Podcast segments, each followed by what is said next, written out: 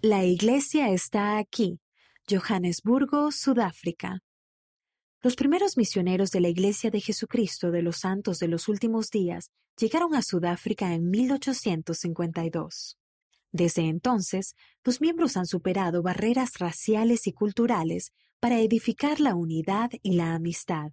Hoy en día, la Iglesia tiene en Sudáfrica 69.400 miembros, aproximadamente, 17 estacas, 195 barrios y ramas y cuatro misiones, dos templos, Johannesburgo y Durban, y uno anunciado, Ciudad del Cabo.